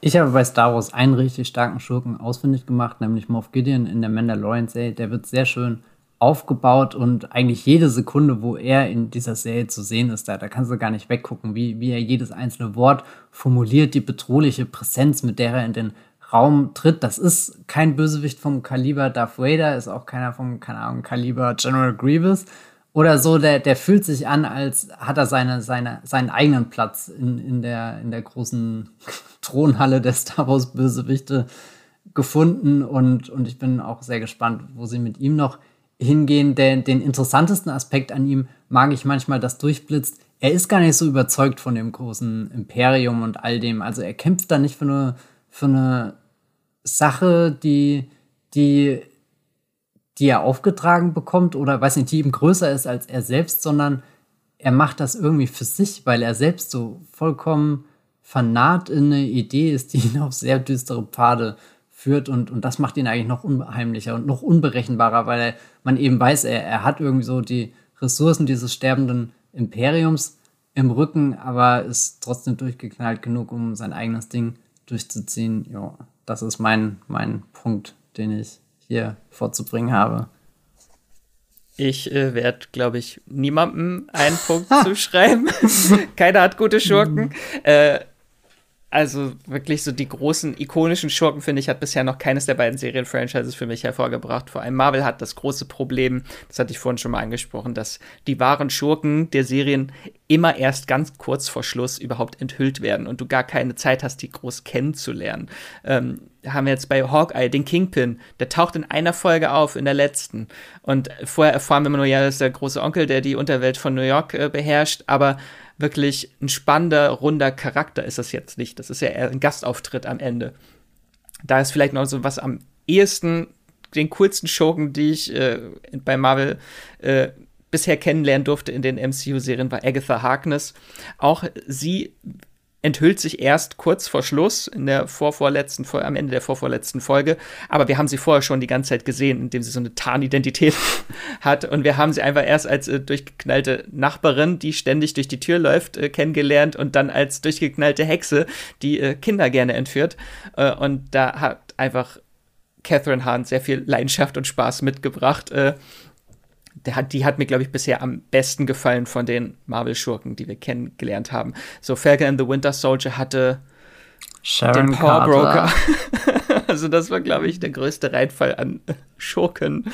Äh, ja, hat mir nicht sehr gefallen. Und Loki hat ja auch keinen so richtigen Schurken. Wir haben diesen jener, der bleibt, der am Ende auftaucht, aber hier ist es eher so die TVA und Sylvie, die so vielleicht eher so die Schur Bösewichtin in der Serie ist.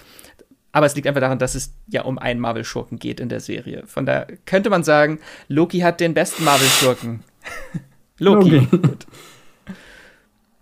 Dann äh, Kategorie 11.